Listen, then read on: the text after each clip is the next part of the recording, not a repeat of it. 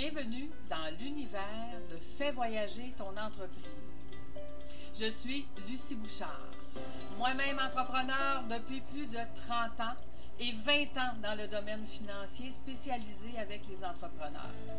Maintenant consultante et formatrice en développement des compétences, avec un bagage d'accompagnement de plus de 1000 clients dans les deux dernières décennies, Fais voyager ton entreprise, le rendez-vous des entrepreneurs qui veulent passer à un autre niveau.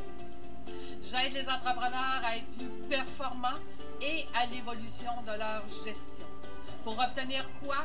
Beaucoup plus de liberté. Tu apprendras des stratégies qui te donneront le contrôle de ton entreprise et tu pourras prévoir d'avance quand tes objectifs seront atteints. Tu augmenteras ta rentabilité, ta profitabilité de stratégie en stratégie. Je suis administratrice agréée, planificatrice financière, assureur vie agréé et coach certifié. Dans mes valeurs, la plus importante est ma générosité qui me pousse à te partager mes nombreuses histoires à chaque semaine. Nous recevrons aussi d'autres entrepreneurs qui viendront à leur tour nous partager leurs défis, leurs bons coups, mais surtout leurs stratégies qui pourront t'aider à voyager toi aussi dans ton entreprise. Chaque semaine, c'est un rendez-vous. C'est avec plaisir que je partage trucs et astuces. Merci de faire partie de cette belle aventure qui, je l'espère, fera pour toi aussi voyager ton entreprise. Bienvenue dans l'épisode 008. Cette semaine, je vous parle de Christine et de sa frustration puisqu'elle est toujours à la recherche de financement. Vous vous souvenez, la semaine dernière, nous avons parlé de Marie la notaire qui craignait de ne pas survivre dans ce métier si peu rentable. Donc, si vous avez manqué cet épisode, je vous encourage fortement à aller l'écouter. C'est vraiment une histoire intéressante. Revenons à Christine. Ceux qui suivent mes webinaires, Christine est du style bélier. Les idées, ça manque pas. Un projet n'attend pas l'autre. Elle a plusieurs idées dans la tête, comme plusieurs multipreneurs, en fait, que je rencontre. Mais elle est frustrée parce qu'elle souvent elle est à la recherche d'argent, mais euh, les banques la refusent tout le temps. Christine est une jeune entreprise florissante dans le domaine des filtres d'eau.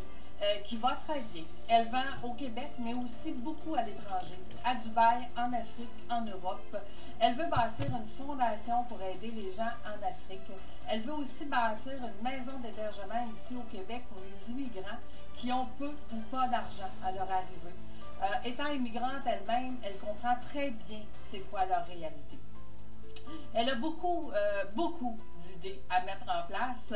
Puis elle passe son temps à demander aux banques de l'aider, mais elle, se voit toujours refuser.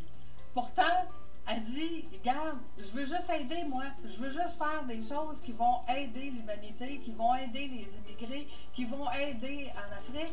Et euh, pourquoi vous, vous, vous voulez pas m'aider? Fait qu'elle comprend absolument pas, elle trouve ça très, très, très frustrant. Ses intentions sont bonnes, mais euh, il y, a un petit côté qui lui manque, en fait. Quand j'ai commencé à l'accompagner, je lui ai fait prendre le contrôle financier de son entreprise. En fait, c'est de, quand je dis prendre le contrôle, c'est de comprendre comment ça fonctionne au niveau financier. Premièrement, personnellement, qu'est-ce que tu as besoin pour vivre et combien tu vas sortir de ton entreprise? Les dépenses que tu payes personnellement, est-ce qu'on pourrait les mettre dans ton entreprise pour qu'ils soient déductibles et qu'on puisse sortir moins d'argent, donc payer moins d'impôts?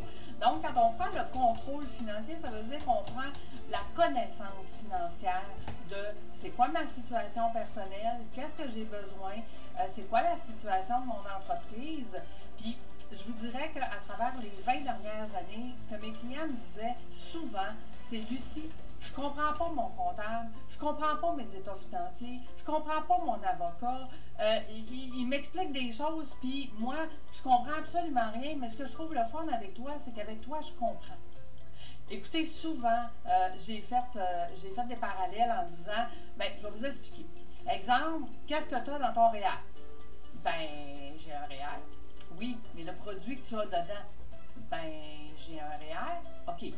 Un REER, c'est un compte. C'est comme un compte de banque. C'est un compte réel, c'est un compte CELI, c'est un compte, un compte de banque. Donc, dans ton compte, quelle sorte de placement tu as? On s'entend que dans ton compte de banque, tu as un placement euh, qui est court terme, qui rapporte zéro, parce que c'est un compte de banque de transaction. Si tu as un compte de banque, exemple, euh, à intérêt élevé, ben, on commence à avoir un compte de banque où ce que le produit à l'intérieur, c'est un produit qui donne un peu d'intérêt. Dans ton REER, tu as aussi des produits. Donc, exemple, si mon REER euh, a une action, donc des actions, j'ai acheté une action de Nortel ou de Bombardier, ben, à ce moment-là, c'est comme si tu avais acheté un cheval de course. Si par contre, dans ton REER, tu as un fonds, un fonds commun, un fonds distinct, ben, à ce moment-là, c'est comme si tu avais acheté un écurie. Donc, c'est le, genre, de choses, le genre de parallèle que j'ai toujours fait pour que les gens comprennent, dans le fond, qu'est-ce qu'ils ont au niveau de leurs produits, puis comment comprendre son contrôle financier, comment prendre le contrôle financier de son entreprise, bien, c'est de venir comprendre, justement, c'est quoi les charges, euh, les revenus, bien, généralement, va assez bien. on se concentre souvent là-dessus, d'augmenter les revenus. Mais quand on se concentre sur aller voir c'est quoi les charges, est-ce que je paye les bonnes personnes, est-ce que je le paye de la bonne façon, euh, c'est pas votre comptable qui va dans votre entreprise pour aller vérifier si vous payez les bonnes choses au juste prix et si vous êtes bien structuré. Vous lui donnez des chiffres et peut-être que les chiffres que vous lui donnez sont erronés. Peut-être qu'ils sont même pas bons puis que vous ne savez absolument pas. Moi, j'ai vu dans des entreprises des, euh, avoir, mettons, une technicienne comptable qui rentre des chiffres dans un logiciel. Le comptable fait les états financiers avec ça, puis au final, ben, les chiffres ont été mal rentrés, donc les états financiers ne sont pas réalistes. Et si le gouvernement arrive chez vous pour vérifier, ben, vous vous faites en, parenthèse, vous vous faites ramasser parce que vous auriez dû le savoir. Vous auriez dû le savoir que ce que vous avez donné était pas bon. Et le comptable, si c'est pas euh, ce qu'on appelle des états financiers vérifiés, qui coûtent très cher, ça peut coûter jusqu'à 8 000 par année faire vérifier ces, euh, ces états financiers. S'ils ne sont pas vérifiés, il n'a aucune responsabilité. Il dit au lecteur en partant, j'ai pris les chiffres que le client m'a donnés. Donc, vous voyez que prendre le contrôle de son, entreprise au niveau financier, c'est hyper important parce qu'il faut comprendre qu'est-ce qui se passe. Donc, souvent, j'ai accompagné les entrepreneurs dans cette première étape de comprendre. Donc, dans le cas de Christine, euh, pour comprendre ben, comment ça fonctionne, quels sont les revenus et tout ça, on a développé ses, compétences concernant les états financiers, concernant euh, ses besoins personnels. On est allé faire des conciliations bancaires. On est allé travailler sur comment maintenant on sait exactement qu'est-ce qui sort, combien ça me coûte, puis je suis capable d'estimer qu'est-ce qui va rentrer. Ben, à ce moment-là, je suis capable, euh, on est capable de faire un plan à long terme pour dire voici à quel moment tu pourras demander du financement pour le projet X. Euh, deuxième étape qu'on a fait aussi, c'était de comprendre les ratios. Et je vous dirais que dans ce domaine, c'est vraiment là qu'on a aidé le plus Christine. Parce que les ratios, c'est ce qu'une euh, banque va vérifier quand elle va vérifier votre entreprise. Elle, elle va les compter, les ratios. Vous, vous ne l'avez jamais fait et vous avez probablement jamais demandé non plus à votre comptable de le faire. Mais je vais vous donner un exemple. Supposons que moi, je vends, euh, on, va donner un exemple, je vends des cellulaires. Et que mes cellulaires, euh, après 120 euh, jours, la banque considère que vos cellulaires sont désuets, qu'il y en a des nouveaux sur le marché, puis vous allez, vous allez devoir vendre vos cellulaires à rabais. Donc, ils considèrent que plus vous avez des stocks qui durent depuis plus de 120 jours, et plus vous êtes à risque vous êtes à risque parce que ça se peut que vous ne soyez pas capable de les vendre, ces cellulaires-là, et que pour les vendre, vous allez devoir les mettre à rabais. Donc, à ce moment-là, quand je regarde ce ratio-là, et si votre stock a plus que trois mois, ben à ce moment-là, ça se peut que la banque vous refuse juste parce que vos stocks sont trop, euh, sont trop éloignés.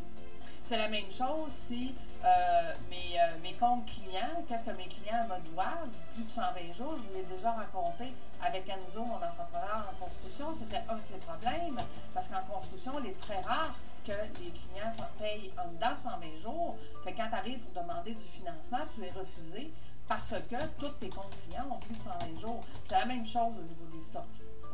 Donc, il y a plusieurs ratios qu'il faut maîtriser. Il faut mettre des actions pour pouvoir modifier la situation pour que quand on va présenter une demande, bien, ça va être beaucoup plus facile. Nous avons ensuite regardé effectivement sa cote de crédit.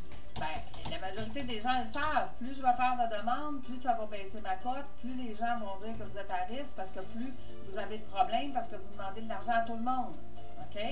Et euh, Christine, comme beaucoup, beaucoup d'entrepreneurs, euh, paye sa carte de crédit en retard parce qu'elle n'a pas le temps, puis elle n'a pas les bonnes personnes alentour d'elle pour le faire pour elle. Donc, ça fait baisser sa cote de crédit.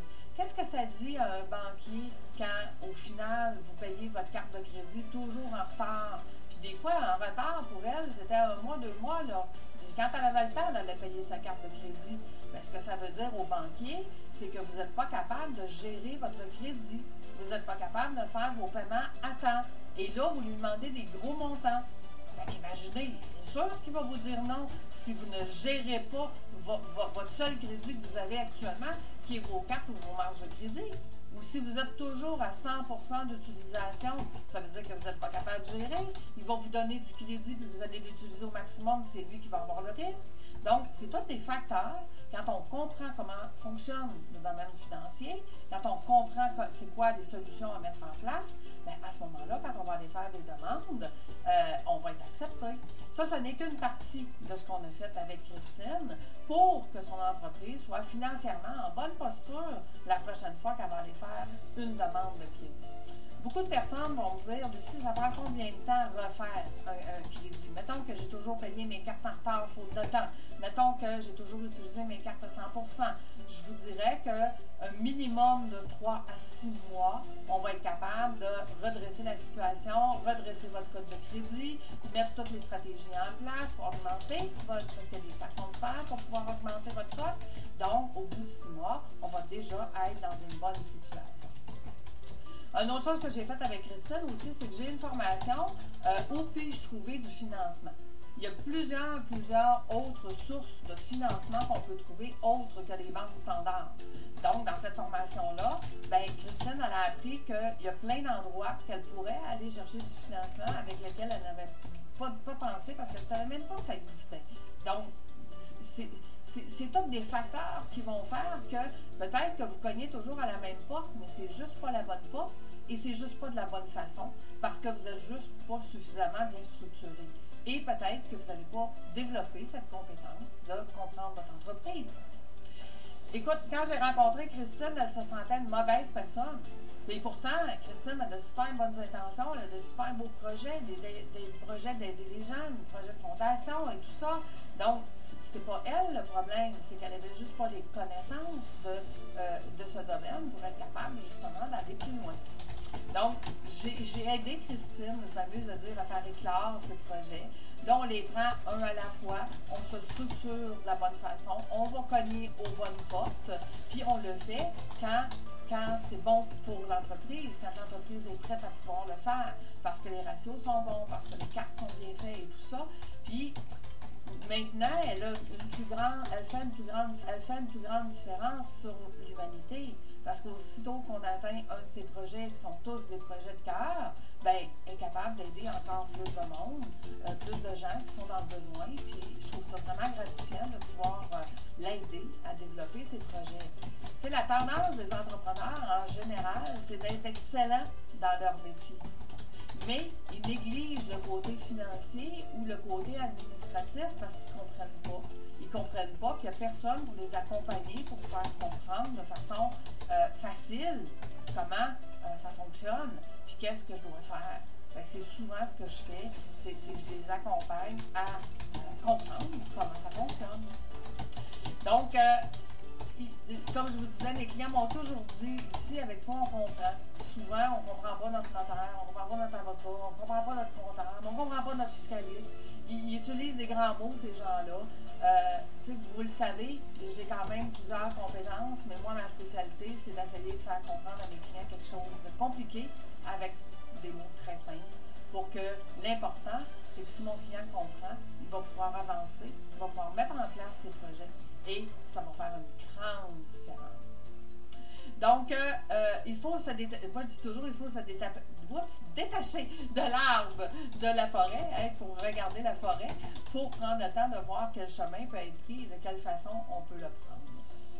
Donc, euh, Et, une autre chose aussi, Christine, qu'elle disait, j'écoute, j'ai des multitudes de projets, Lucie, puis j'ai peur finalement d'être trop occupée parce que, tu sais, je veux être une multi-entrepreneur, puis je veux faire tous ces projets. Mais j'ai aussi, maintenant, j'accompagne Christine à développer ses compétences d'administrateur, donc de ne plus travailler dedans sur l'entreprise, mais de travailler dessus, parce que quand on a plusieurs entreprises, à un moment donné, on ne peut pas passer 40 heures dans chacune. Hein. Dans une semaine, on a tant de temps. Donc, et elle s'est rendue compte que c'était plus payant c'était plus rentable, qu'elle avait plus de temps, plus de flexibilité, qu'elle était capable de euh, gérer plusieurs entreprises en même temps, puis euh, finalement faire beaucoup plus d'argent. Aujourd'hui, Christine, elle est fière d'elle.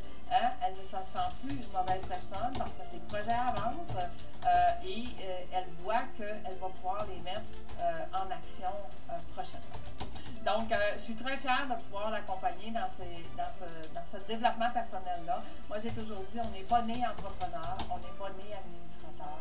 Ça s'apprend. Écoutez, la semaine prochaine, j'ai le goût de vous parler de Ghislain, mon planificateur financier que j'accompagne, qui est beaucoup trop cartésien. Donc, euh, en connaissez-vous des gens comme ça? fait écoutez, je vous donne euh, rendez-vous à la semaine prochaine. Merci de faire partie de mon univers. Merci pour tout le monde.